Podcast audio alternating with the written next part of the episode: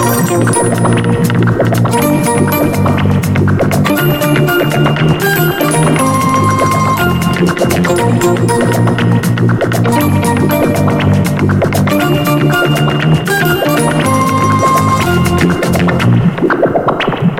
ンパレー Tuesday その日の天使。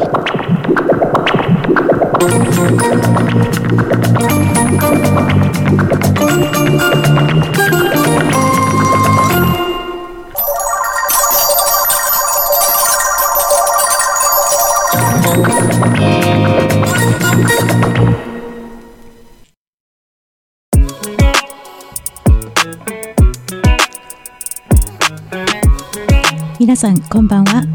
ナビゲーターのナオエレーヌです。ムンパレー Tuesday 第1週その日の天使。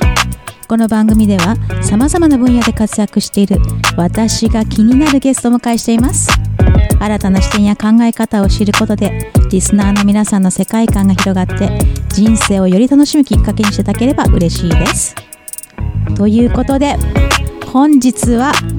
私が心から尊敬している編集者の鈴木教一さんをゲストにお迎えしてますよろしくお願いいたしますはい、どうも鈴木京一です。よろしくお願いします。はい、ご存知の方も多いと思いますけれども鈴木恭一さんのプロフィール私の方からちょっとご紹介させていただければと思います、えー、鈴木さんはですね大学在学中からライター活動を開始されて、えーポパイブルータスといった雑誌で主に現代美術建築デザイン都市生活などの記事をご担当された後この分野で執筆活動書籍編集をされましてこれまでに数多くの本を出版されてきました、えー主な著書には東京スタイル。それから日本各地の奇妙な新興名所をまず訪ねて歩くロードサイドジャパン、えーこちらの本でね、写真集の方で写真界の芥川賞と呼ばれる、えー木村伊兵衛写真賞を受賞されてます。その他にも独居老人スタイルとか、えーハッピービクテムズ木倒れ北条記。それから県外編集者等がありますけれどもなかなか主要メディアで取り上げられない場所とか人々こういった方々にずっと光を当ててきました。えっ、と鈴木さん、あのもう、自分のお名前が、えー付されている本って何冊ぐらい出されてます？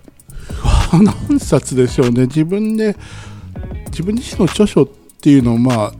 十何冊だと思いますけど、20冊ぐらいだと思いますけど、はい自分が編集した本っていうのも結構あるので、それを入れると百何十冊ぐらいですね。すごいですいよね。やいやいや、そんなもう、経歴長いんで、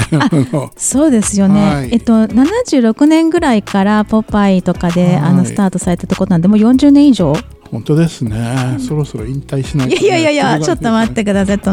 ということでですね、あの、はいこれだけ長いキャリアのあるはい鈴木さんなので、今回はですね、2回に分けて、お届けしたいと思いますので、ぜひリスナーの皆さんはですね、前半後半、両方とも聞いていただければと思います。お耳汚しで申し訳ないです。とんでもございません、はいもう嬉しいです。本当にありがとうございます。お忙しい中お越しいただきまして。で、あの、鈴木さんの編集者としての、まあ、遍歴についてはですね、2回目でじっくりとはい掘り下げていきたいと思うんですけれども、えー今回はですね、はい今まさに鈴木さんがキュレーションをされている展覧会、はい。ミュージアム・オブ・マムス・アート、はい日本国オカンアート村、はいこちらが渋谷の公園通りギャラリーで開催中はいということで、こちらのお話を中心にお伺いしていきたいというふうに思っております。鈴木さん、私昨日渋谷行ってきたんですけど、あはいはいはい。なんか渋谷すごいことになってました。そうですか。渋谷駅から公園通り旗に、がね。もうオカンアート村のバナーがずらずらずらって並んでいて、はい。なんか渋谷の街がオカンアートにジャックされてました。いやあのーちょうど渋谷パルコの向かい側ので交差点を挟んで反対側にあるビルなので、まあ、パルコのねブランドには勝ちたいっていうかハゲなんか派手派手なブランドがいっぱい入ってるのでそれに負けないような押し出しをなんとかっていう感じで頑張ってきたんですよね。すごい目立ってます。あのもうあのギャラリーの外にもね、あのはいオカンアートのこう大きなこうし写真、はいポスターっていうんですかあれパネルっていうんですかね。まあそうですね。ではあのちょっとあれに引き寄せられるようにあの皆さんはい入ってってましたよ。い。画のような感じですか。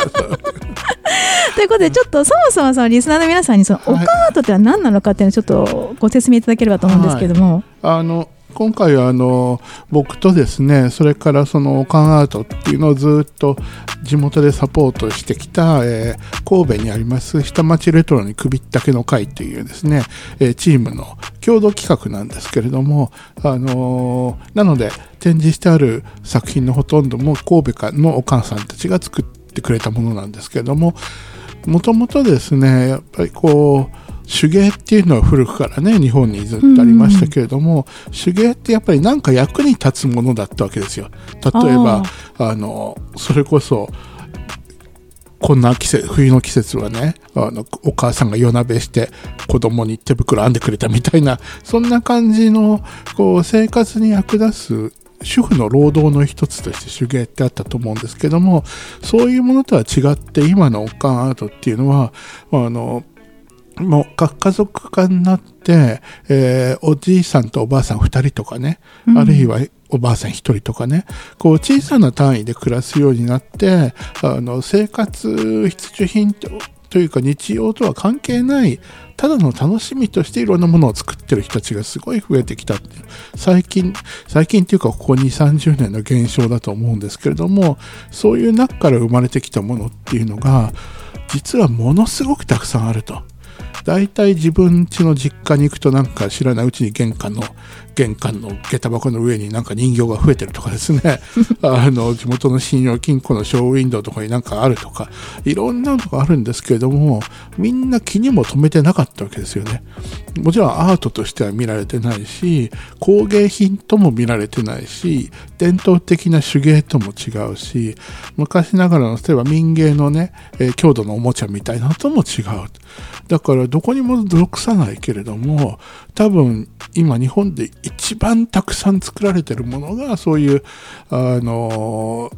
余裕のできたお母さんたち、まあお父さんもいますけれども、主にお母さんたちによってね、女の人たちによって、えー、作られてきたものじゃないかと。だから、ね、その東京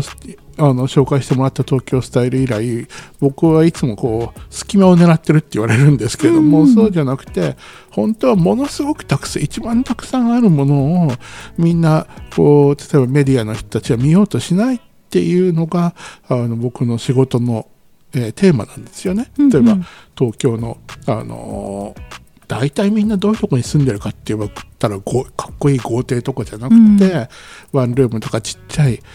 部屋でアパートやマンションでこ物がぐちゃぐちゃにあってでもなんとなく楽しく暮らしてるみたいな人が9割ぐらいだと思うんだけどそういう人は絶対にインテリア雑誌とか建築雑誌には出てこないですよね、うんうん、まあ、来なかったと。だからそういう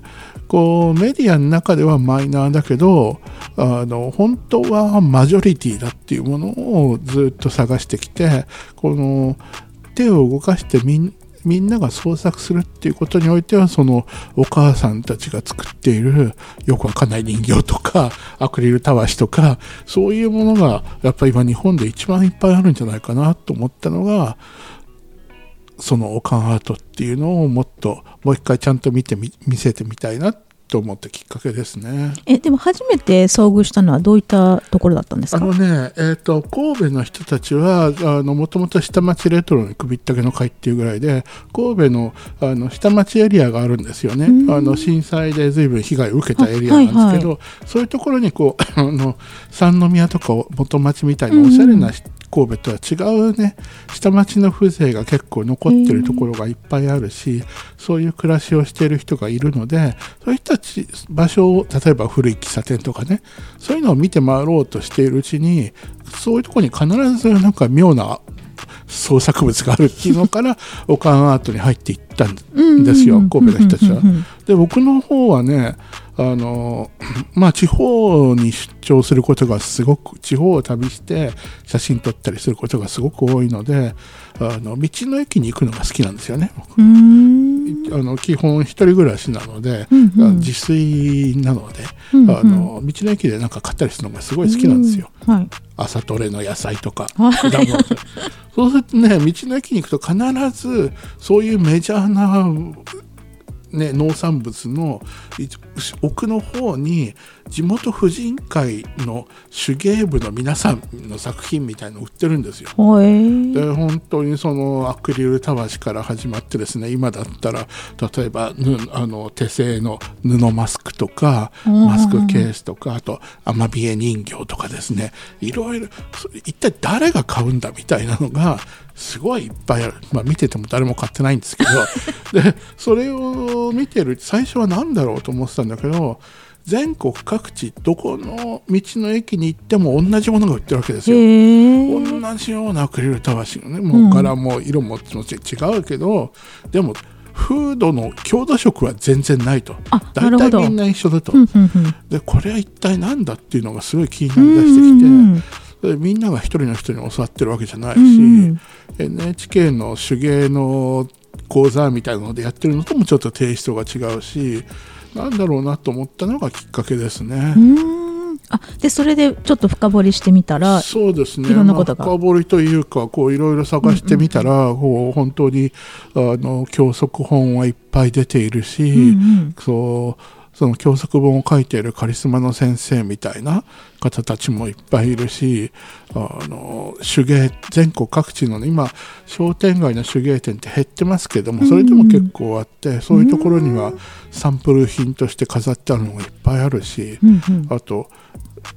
気になると見つか見え見えてくるんですよ。それまでは見ようとしてないから、うんうんうん。あのでも気になってみるとそれこそさっき言った信用金庫の、ねうんうんうん。ウィンドウとかあの病院の窓口とかですね、うん。それからあのよく電車鉄道の高架下とか地下道とかに公共のギャラリースペースっていうか壁に壁にガラスのこう、ウィンドウみたいのがあって、飾るとこがそういうところですとかですうね、ん。あとシャッター商店街のこうウィンドウの中とか、めちゃくちゃに見えてくるんですよね。ものすごくたくさん。だからそういうものっていうのがこう気にすると見つかってくるっていうことがすごい面白かったですね僕にとっては。そのおかんアートっていう言葉自体は、言葉自体ね僕たちがもちろん作ったんではなくて、はい。あのいつの間にからいつの頃からか言われるようになったんですけども、はいはい。僕が調べた限りで一番最初に使われていたのが2000年代の最初の頃、2000何年今ちょっと忘れちゃいますが202345年ぐらいですけどもあの2チャンネルね当時の今5おーチャンネルですけど、はい。2チャンネルに脱力オカンアートの世界とかいうスレッドが立ってたんですよ。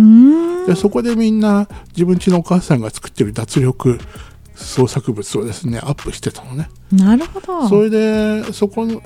時が僕がオカンアートっていうのをたどっていってうんうん。見つけた最初のものですが、うん。もちろん誰かがもっと前から言ってたのかもしれないですけどね、うんうんうん。じゃあ定義自体は結構割とまああやあやふやって言ったら変ですいやけどもうあやふやです完全に。あのお母さんが作るとは限らないし、はいでも大体年配の女性が多いんですよね。う。んなるほどなるほど、はい。へええ私もちょっとあの拝見させていただいたんですけども ともかく会場入ったら圧倒される数で、本当ですね。せ1000点以上って？1000点以上ありますね大体ね、いやもうなんかちょっと私が担展示担当だったらめまいがしそうなあのだって全部お借りしてるわけですよね。お借りしてたりとか鈴木さんの所有物ってことだから全部リスト作んなきゃいけないですよね。はい僕の所有物じゃないんですけどもあのお借りしてるんで、うんうんあの一つエクセルでも膨大なリストが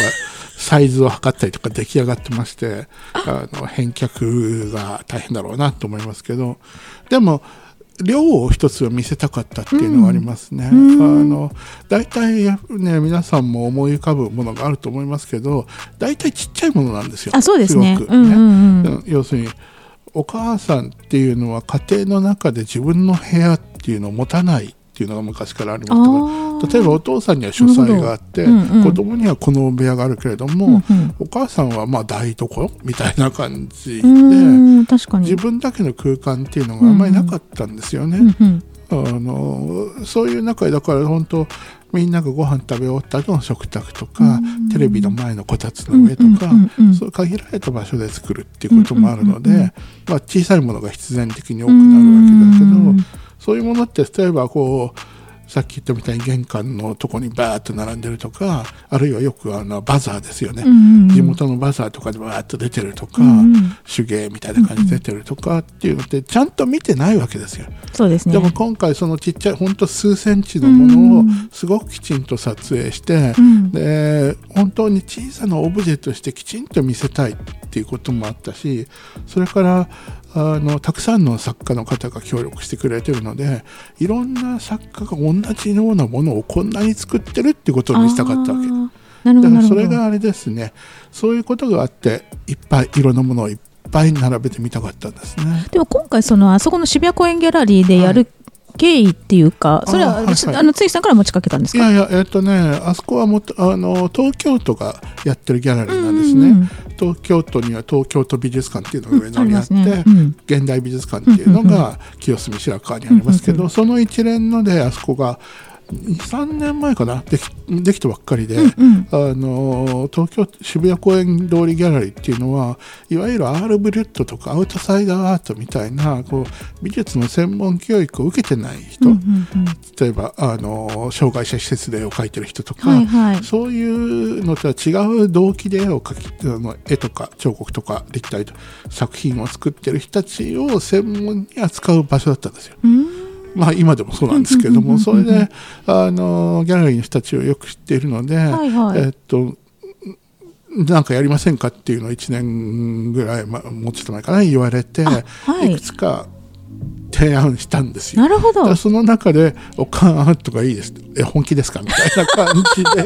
あのいつ始まってしまったっていう感じですね。そういうことだったんですね、面白いですねその経緯っていうのはいえ。いでもそのこの作ってる人たちっていうのは、うん。自分たちが作ってるものがオカンアートっていうこのなんていうか一種のくくりの中に入られるってことに関してどうどんな反応だったんですか？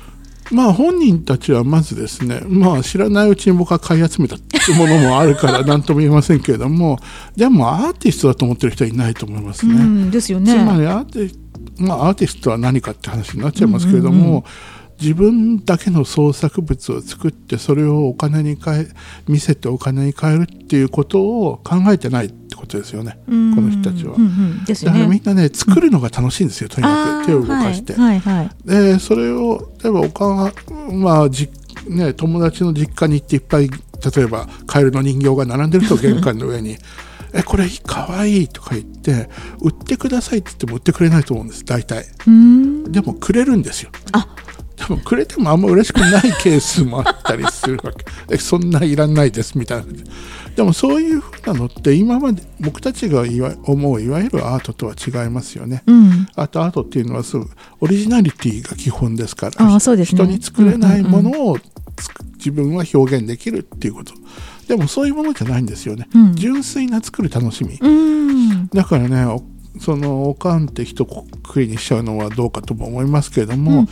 年配のお母さんたちっていうのはそのさっき言ったみたいに核家族化とかあと電化が進んでね、うんうんあの日曜のあんまり仕事が前みたいに忙しくないわけですよ。うん。家事労働っていうのが。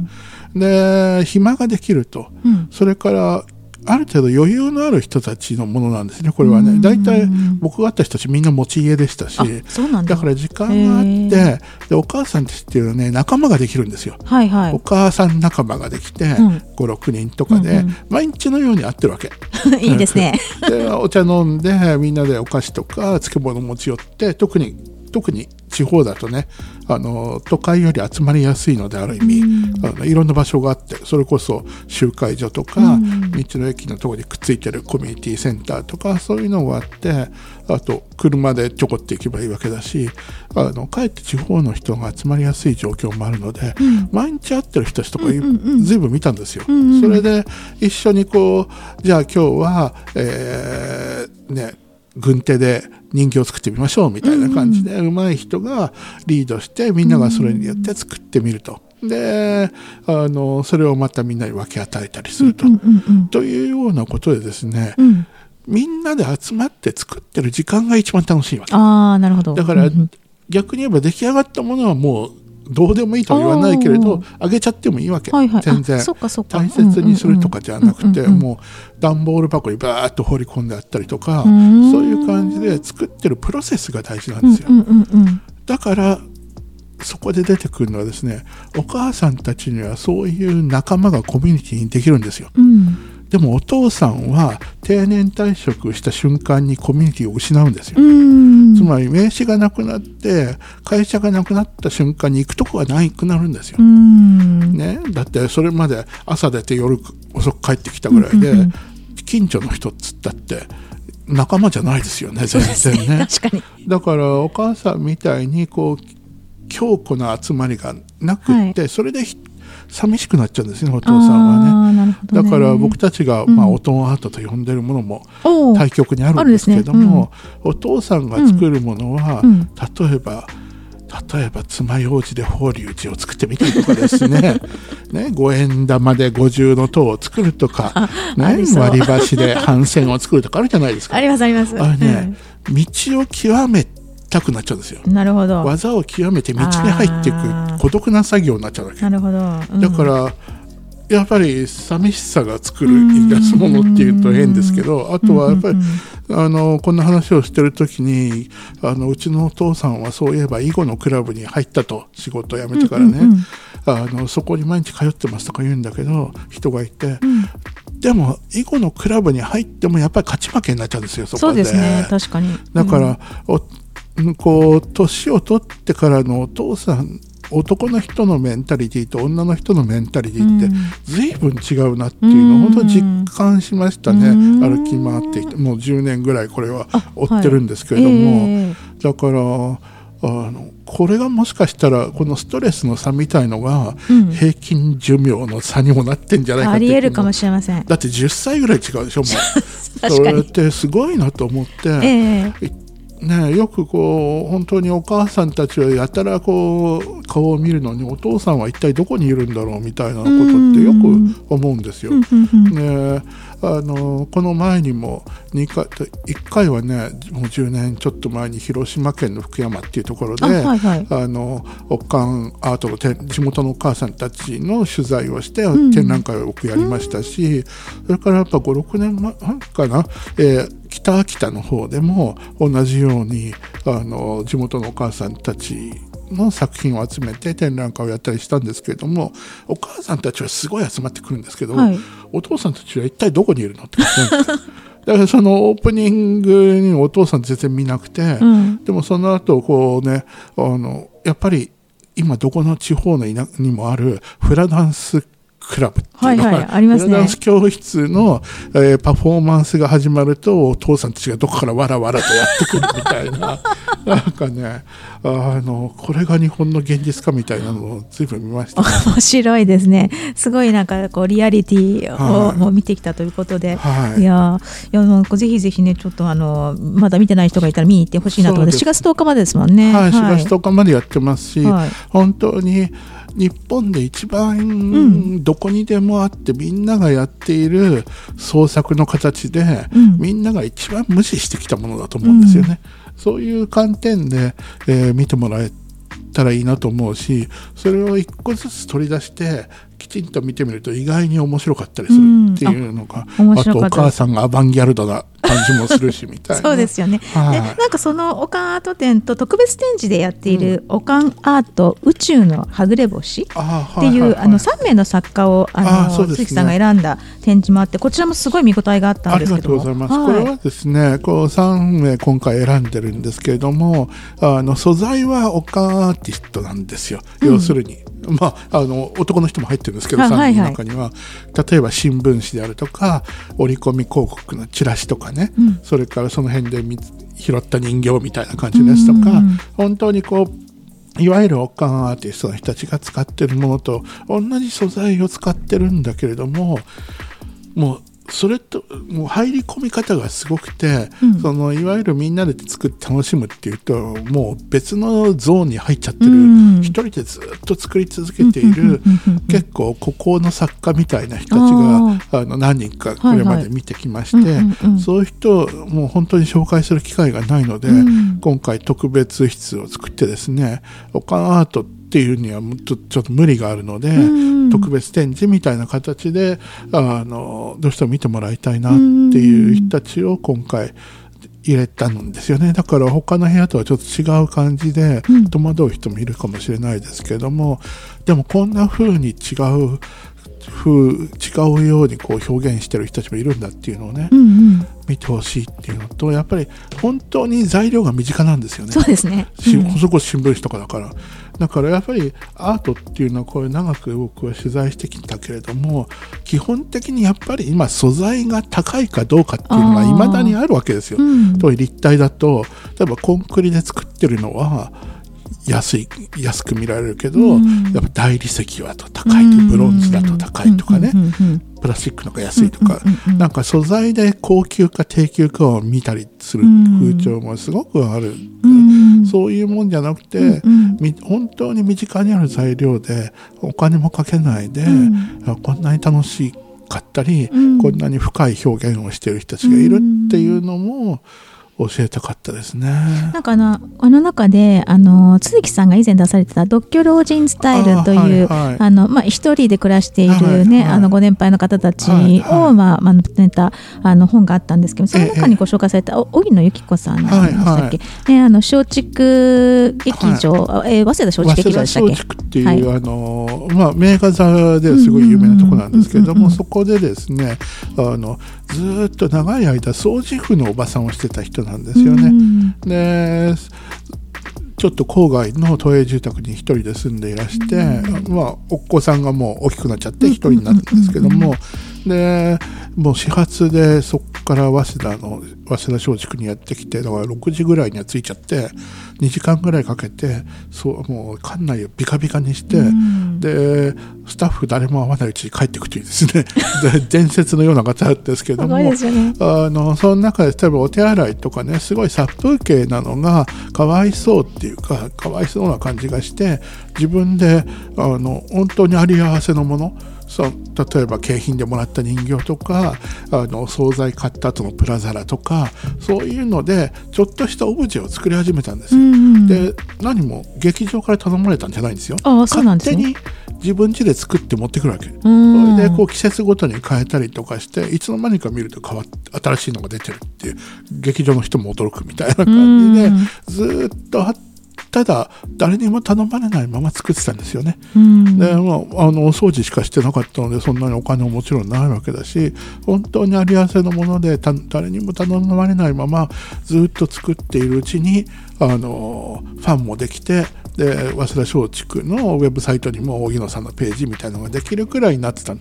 そういうふうにですねあのほん一人だけで評価とかを求めずにやっている人たちっていうのが、あの代表格の一人かなと思います、ね、そうですよね。でもあの、荻野さんをあの鈴木さんが取材されてて、まあかなりす苦労人というかもうあの私あの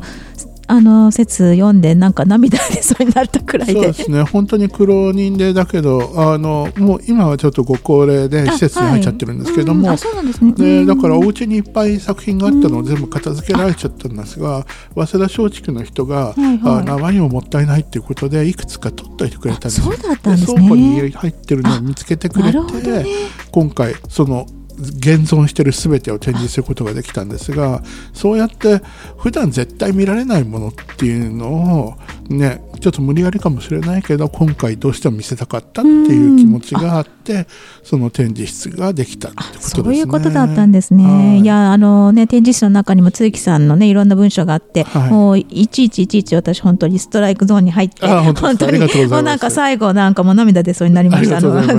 あのぜひね皆さんにも見ていただきたいなというふうに思ってますけれども、えっ、とこちらのおかんアート村今何かその、特設ウェブサイトができてるんですよね？そうですね。あのね、もあのー会期中ウェブサイトを作って、あの皆さんの周りにあるおかんアートも投稿してくれたら、そこのウェブサイトで出しますっていうはい、にハッシュタグおんかんアート村。はい。あとはインスタグラムで「ハッシュタグおかんアート村」っていうののをつけてもらえばどんどん勝手にアップしてもらえばそれが、ね、検索すればウェブ上の巨大なオンラインミュージアムになるということでやってますのでよかったらぜひどうぞ。はい、お願いいたします。あとね、あのキュレーターズトークとかもオンライン配信のご予定があるそうで、ねはいえっ、と YouTube チャンネルの方でこちらは、えーおそらくこれが放送になっている頃には見れると思いますので、はいあとはあの鈴木さんのあのギャラリートークもですね、えー、3月4日に、えー、開催される予定なんですがこちらはインスタグラムでライブ配信される予定ですので、はい、あの3月4日の6時からということで、えー、皆さんぜひあのご覧になっていただければと思います。えー、じゃあちょっと、まあ、あっという間の30分なんですけども、はい、ぜひ後半またよろしくお願いいたします。はい、お願いします。ありがとうございました。はい、どうも